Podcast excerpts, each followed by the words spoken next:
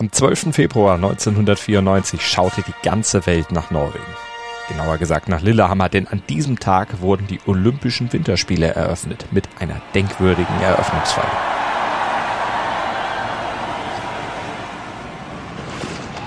Unter dem Jubel der Fans im Stadion sprang Stein Grüben mit dem Olympischen Feuer von der Skisprungschanze. Eine farbenfrohe Tanzshow mit Hexen, Engeln, Hirten und nordischen Fabelwesen lieferte den Startschuss der selbsttitulierten Märchenspiele. Ein Drittel der norwegischen Polizei war bei Olympia im Einsatz. Die Polizeistation im Land war nur notbesetzt und die Straßen Norwegens an diesem Abend selbstverständlich leergefegt, denn das ganze Land saß zur Primetime vor dem Fernseher. Das ganze Land? Nein, denn zwei dunkle Gestalten witterten im 180 Kilometer von Lillehammer entfernten Oslo den perfekten Moment für ein Verbrechen. Die zwei Männer drangen in die Nationalgalerie ein und klauten ohne viel Mühe eines der ikonischsten Kunstwerke der Welt, Edvard Munchs Der Schrei. One of the world's most famous modern paintings, The Scream by Edvard Munch, has been stolen from kein Bild wie jedes andere. Und auch der Haupttäter war kein Täter wie jeder andere, sondern eigentlich Fußballprofi. Außerdem Wiederholungstäter. Und er lieferte sich nach der Tat ein Katz-und-Maus-Spiel mit der Polizei. Ich mochte es, wenn die Polizei hinter mir her war. Ich habe sie gerne geärgert. Doch warum tat er das? War sein Motiv Geld? Ging es ihm um Ruhm? Oder lag es einfach daran, dass er seit frühester Kindheit von diesem Bild, von Edward Munks Schrei, einfach nur besessen war? Man nimmt sich, was man will. Dann wilde Gerüchte entstanden. Davon stimmt. Tatort Sport. Wenn Sporthelden zu Tätern oder Opfern werden, ermittelt Malte Asmus auf meinsportpodcast.de. Denn manchmal ist Sport tatsächlich Mord. Hallo, mein Name ist Malte Asmus und heute ermittle ich in einem Kunstraub am Tatort Sport, begangen von einem Fußballprofi. Paul Enger heißt der Mann, der 1994 am 12. Februar, dem Tag der Eröffnungsfeier der Olympischen Spiele in Lillehammer, zusammen mit einem Komplizen in die Nationalgalerie in Oslo eindrang und den vielleicht schnellsten Kunstdiebstahl aller Zeiten ausführte. Ein Diebstahl, der fast schneller über die Bühne ging, als ich brauche, um über ihn zu erzählen. Gerade einmal 50 Sekunden benötigten Paul Enger und sein Komplize, um eine Trittleiter an ein Fenster im ersten Obergeschoss des Museums anzulegen, an ihr hochzuklettern. Und sie hatten sogar genug Zeit, um beim ersten Versuch hochzuklettern nochmal runterzufallen und einen zweiten Anlauf zu starten.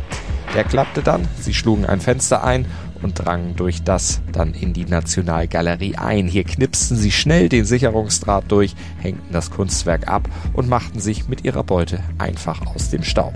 Achso, und sie hatten noch genug Zeit, um am Tatort eine Postkarte zu hinterlassen, auf der stand Vielen Dank für die schlechte Bewachung.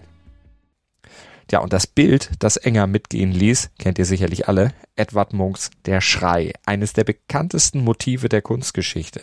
Das Bild einer menschlichen Figur auf einer Brücke und vor einem roten Himmel, die ihre Hände gegen den Kopf presst und dabei Mund und Augen angstvoll aufreißt. Das Gemälde, in dem der norwegische Expressionist Edvard Munk eine eigene Angstattacke während eines abendlichen Spaziergangs verarbeitet hatte. Angst, das schien Paul Enger anders als der Maler keine verspürt zu haben, als er das Bild klaute, obwohl er schon einmal insgesamt vier Jahre im Knast gesessen hatte, 19 Monate davon in U-Haft, inklusive Brief- und Besuchsverbot. Übrigens ebenfalls wegen Kunstraubs 1988. Da hatte er ebenfalls ein Munk, ein Bild namens der Vampir geklaut, obwohl er eigentlich da schon den Schrei hatte haben wollen. Denn von diesem Bild war er seit seiner Jugend fasziniert. Ein munkbesessener Ex-Fußballer ohne Angst und offenbar mit einem Sinn für einen ziemlich schrägen Humor. Also wenn man am Tatort noch eine Postkarte hinterlässt, das lässt da schon tief blicken. Also diesen Menschen, Paul Enger, den müssen wir uns mal etwas genauer angucken, um auch verstehen zu können, warum er überhaupt solche Diebstähle begangen hat. Alina Stahn, meine Kollegin, hat mit an diesem Fall recherchiert. Alina, Paul Enger war ein ziemlich talentierter Kicker. Das war er. Klein, schnell und hatte eine ziemlich gute Technik. So wird es zumindest beschrieben. Er spielte auch im Mittelfeld wie sein großes Vorbild Diego Maradona. Und Paul Enger war ziemlich torgefährlich. Damit hatte er gerade im Jugendbereich in Norwegen für viel Aufsehen gesorgt. Mit 18 debütierte er für den damaligen norwegischen Topclub Valerenga im Europacup. Klingt nach einem ziemlich schnellen Aufstieg, der sich dann aber irgendwann nicht mehr in dem Stil fortgesetzt hat. Das stimmt. Enger war im Profibereich kein wirklicher Star. Er wurde auch nicht zum Nationalspieler und ihm fiel es schwer, sich wirklich auf den Fußball zu konzentrieren. So wirklich profihaft hat er nie gelebt. Aber trotzdem verdiente er offenbar ganz gut, denn was man so liest, pflegte er ja einen ziemlich protzigen Lifestyle. Naja, verdient hat er nicht wirklich gut. Enger war zu einer Zeit Profi, als im norwegischen Profifußball noch nicht gerade üppige Summen gezahlt wurden.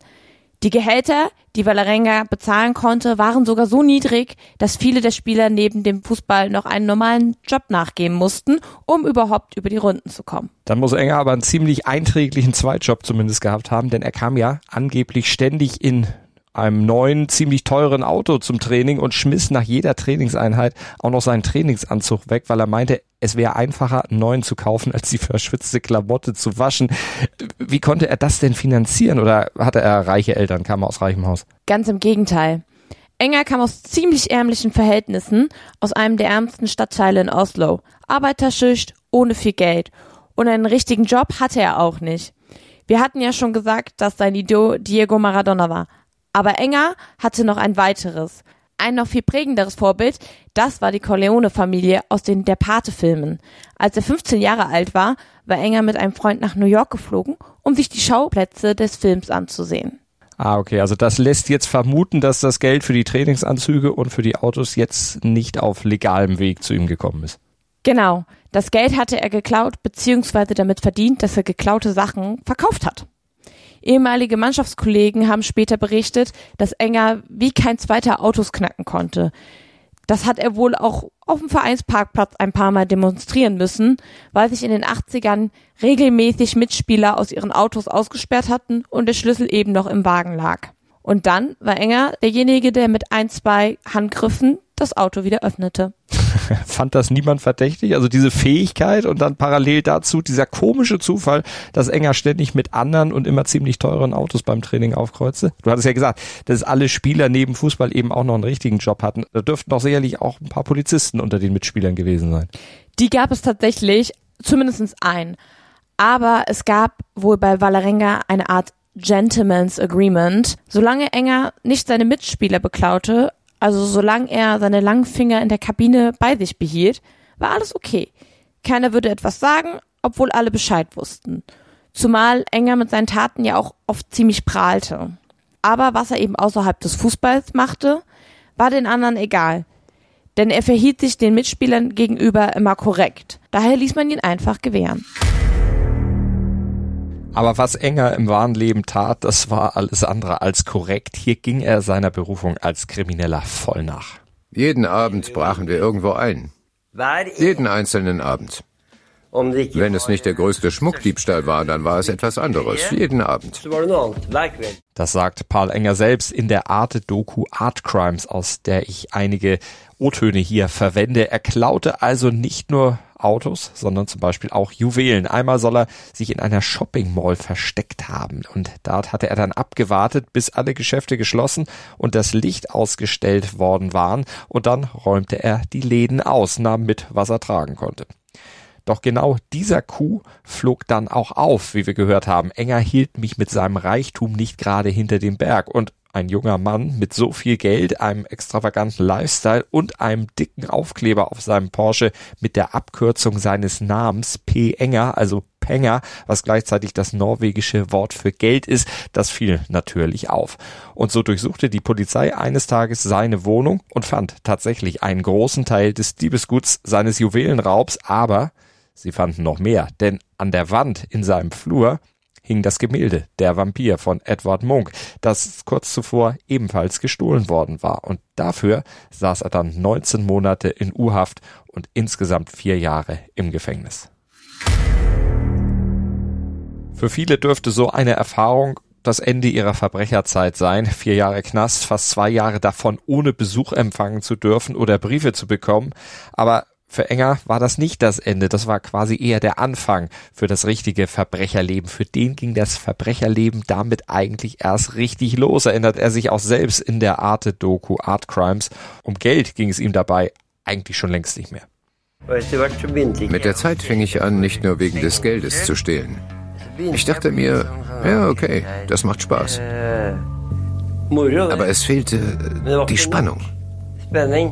Es ging um Thrill, um die Nervenkitzel, aber auch darum, den Schrei zu klauen. Das war sein erklärtes Ziel und das war es eigentlich auch schon 1988 gewesen. Aber da hatte er sich, kann man sagen, wirklich vergriffen.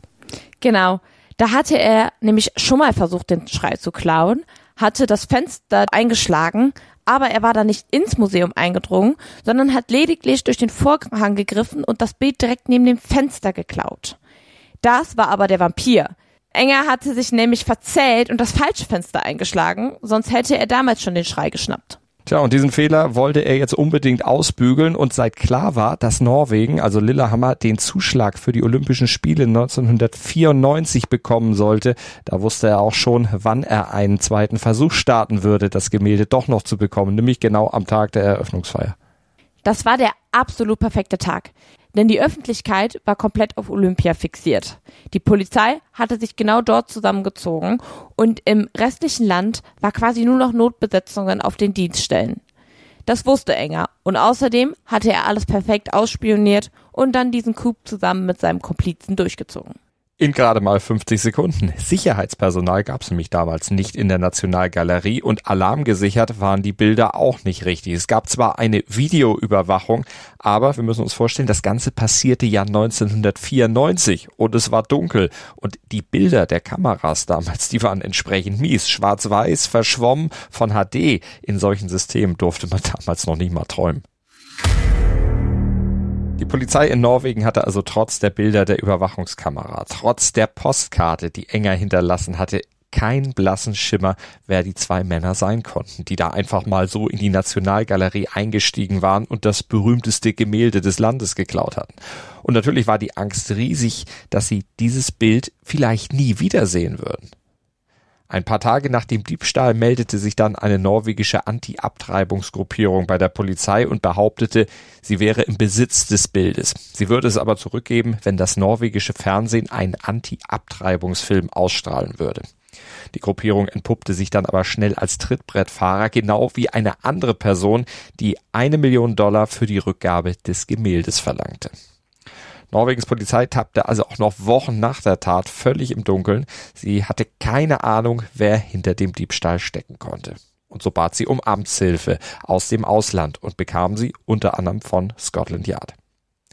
Enger freute sich natürlich riesig darüber, was jetzt passierte, gibt er in der Art Doku zu. Das war genau die Art von Thrill, die er sich von der Tat erhofft hatte. Ich war auf der Suche nach Herausforderungen. Ich mochte es, wenn die Polizei hinter mir her war. Ich habe sie gerne geärgert. Und er ärgerte sie noch weiter, auf seine Art. Er platzierte nämlich Hinweise, die findige Ermittler auf seine Spur führen konnten. Zum Beispiel mit einer Geburtsanzeige für seinen Sohn Oscar im Darkbladet, einer großen Zeitung des Landes. Oscar, der war nur kurz nach dem Diebstahl geboren worden und Paul Enger schaltete für ihn eine Anzeige mit den Worten Oscar hat das Licht der Welt erblickt mit einem Schrei. Es brauchte also jemanden, der alle Puzzlestücke dieses Falls zusammenbauen konnte, und das war ein Mann von Scotland Yard namens Charles Hill, der undercover nach Norwegen einreiste.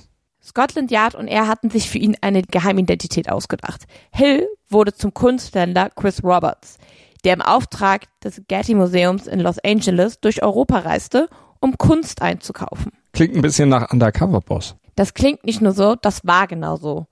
Hill hatte für seine Rolle als Chris Roberts eine falsche Brille bekommen. Zusätzlich bekam er einen Bart aufgeklebt und man steckte ihn in einen cremefarbenen Anzug mit geblümter Weste und Fliege. Der sah also richtig so aus wie ein typischer Kunstexperte, zumindest wie man ihn sich klischeehaft so vorstellt. Genau. Und er hatte noch einen Leibwächter dazu bekommen. Der hatte sich als Gangster aus Amsterdam ausgegeben, der Kontakte eben in die Kunstszene unterhielt und die beiden nahmen Kontakt zur norwegischen Unterwelt auf und fragten sich quasi durch, wer ihnen den Schrei besorgen könnte. Und davon erzählt er hier in einem BBC-Interview. What we did in this particular case was to go from a person who knew someone who knew someone else and just followed that chain until we eventually got to the people who controlled the painting. Hill und Scotland Yard waren zunächst davon ausgegangen, dass jemand das Bild im Auftrag eines reichen Kunstliebhabers geklaut hatte, der es dann einfach nur in seiner privaten Sammlung und unter Verschluss haben wollte. Denn dieses Bild hätte man auf dem Schwarzmarkt nicht mal so eben verkaufen können, ohne Aufsehen zu erregen.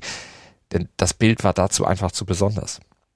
Aber als Hill sich dann die näheren Umstände der Tat, die Bilder der Überwachungskamera und so weiter anschaute, verwarf er diese These wieder. Inzwischen verdichteten sich nämlich die Indizien, dass Paul Enger vielleicht der Täter war. Er rückte immer mehr in den Fokus der Ermittler. Die Botschaft via Zeitungsanzeige hatte man mittlerweile auch wahrgenommen und entschlüsselt. Und mit Bildern der Überwachungskamera aus dem Museum konnte man nachweisen, dass Enger vor der Tat fünf Tage lang jeden Tag im Museum war also die Polizei beobachtete ihn fortan, wartete auf Fehler, doch zunächst machte er keine. Mir war klar, dass ich die ganze Zeit mit dem Feuer spielte, obwohl es mir Spaß machte. Aber es wurde immer schlimmer, denn es wurde eine Belohnung auf mich ausgesetzt. Und wenn du eine Belohnung aussetzt, machen die Leute, was sie wollen. So gern Enger aber das Katz-und-Maus-Spiel auch spielte, langsam wurde es ihm dann doch zu heiß und er wollte das Bild möglichst schnell wieder loswerden und im Idealfall damit natürlich auch noch etwas Geld verdienen. Und da kam es ihm sehr recht, dass da dieser angebliche Mann vom Getty Museum 500.000 Pfund angeblich bot, um den Schrei zu erwerben. Tja, und dann vereinbarte man ein Treffen in einem Haus auf dem Land. Dort hatte Enger den Schrei nämlich versteckt. Alina, wie genau hat er das gemacht? Enger hatte das Bild zunächst aus dem Rahmen genommen, was sich als ziemlich kompliziert herausstellte und auch sehr lange dauerte. Das Bild war nun mal 80 Jahre da drin gewesen. Dann hatte er es in Plastikfolie verpackt und es in einen Laken gewickelt. Das Paket hatte er dann auf einen extra präparierten Tisch gelegt und darüber eine zweite Tischplatte geleimt. Diesen Tisch hatte er seiner Mutter gegeben, die natürlich von alledem nichts wusste.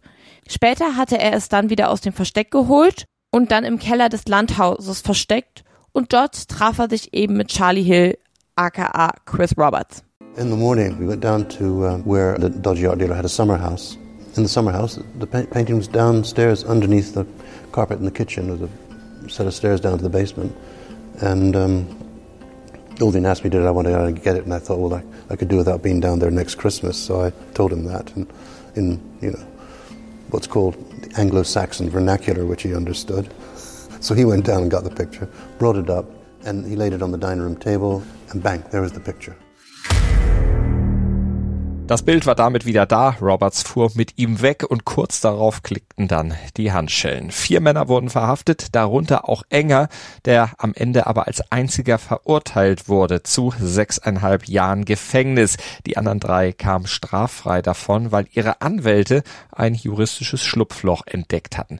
Enger selbst wagte später einen Ausbruch, kam aber nicht weit. Zwölf Tage nach seiner Flucht wurde er verkleidet mit einer dicken Sonnenbrille und einer blonden Perücke am Bahnhof erwischt, als er ein Ticket nach Kopenhagen kaufen wollte.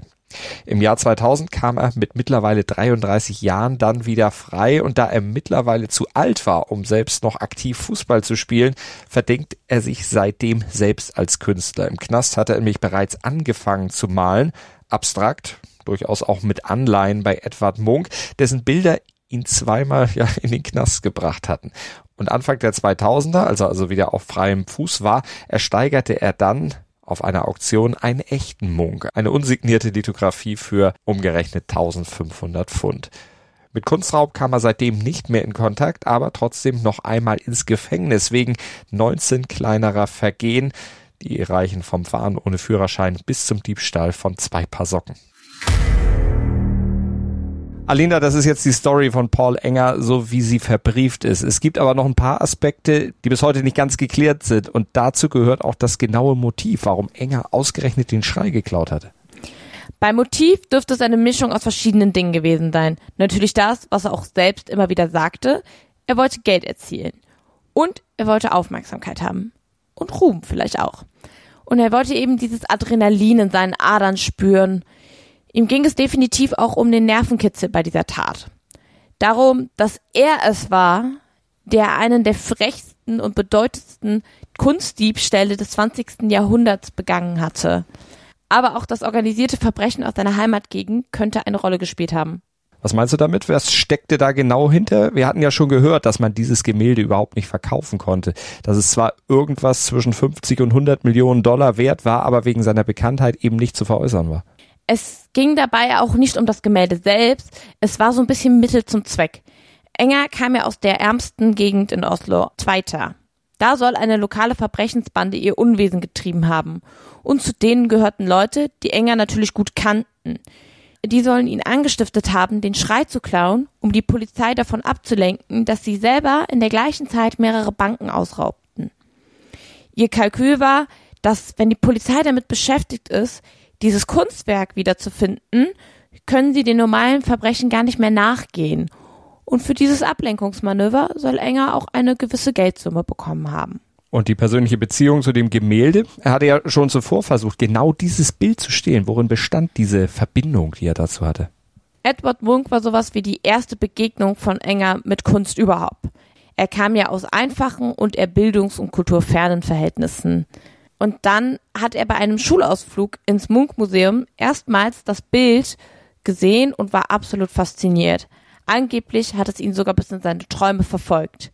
Ist ja nun auch etwas scary, das Bild. Tja, und dann war es für ihn vielleicht so, dass er immer besessener von diesem Bild wurde und der Wunsch, es in Händen zu halten, es zu besitzen, nach dem ersten missglückten Versuch, es zu stehlen, dann zu einer fixen Idee von ihm wurde. Einem Schatz, dem er unbedingt hinterherlaufen musste. Quasi so wie die Gangster dem Edelstein in den Pink Panther Filmen, nur dass Charles Hill offenbar ein deutlich weniger trotteliger Ermittler war als der legendäre Inspector Clouseau. Dieser besondere Tatort-Sportfall wurde uns übrigens von einer unserer zahlreichen Hörerinnen empfohlen. Liebe Mira, vielen Dank dafür, dass du uns per Mail auf den Fall Paul Enger hingewiesen hast. Wirklich eine tolle Empfehlung, die wir auch sofort umgesetzt haben. Und falls ihr auch einen True Crime Fall mit Sportbezug kennt, von dem ihr sagt, Mensch, eigentlich genau das, was bei Tatort Sport gut zu hören wäre, dann schreibt es doch einfach. Gerne unter info at meinsportpodcast.de oder bei Instagram at tatort-sport. Wir freuen uns auf jeden Fall von euch und von euren Empfehlungen zu hören. Empfehlt uns gerne weiter, abonniert, rezensiert, was das Zeug hält, da wo es geht und dann hört auch gerne beim nächsten Mal wieder rein. Bis dahin, vielen Dank.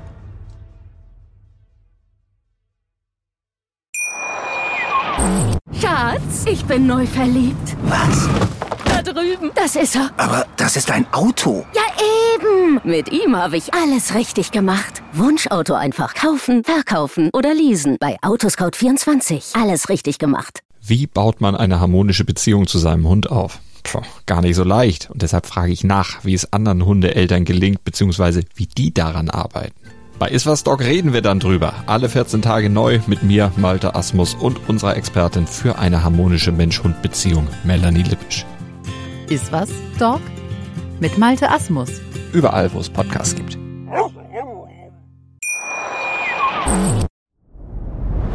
Dir hat dieser Podcast gefallen? Dann klicke jetzt auf Abonnieren und empfehle ihn weiter. Bleib immer auf dem Laufenden und folge uns bei Twitter, Instagram und Facebook.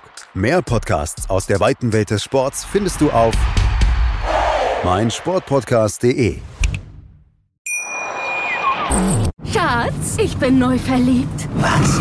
Da drüben. Das ist er. Aber das ist ein Auto. Ja, eben. Mit ihm habe ich alles richtig gemacht. Wunschauto einfach kaufen, verkaufen oder leasen. Bei Autoscout24. Alles richtig gemacht.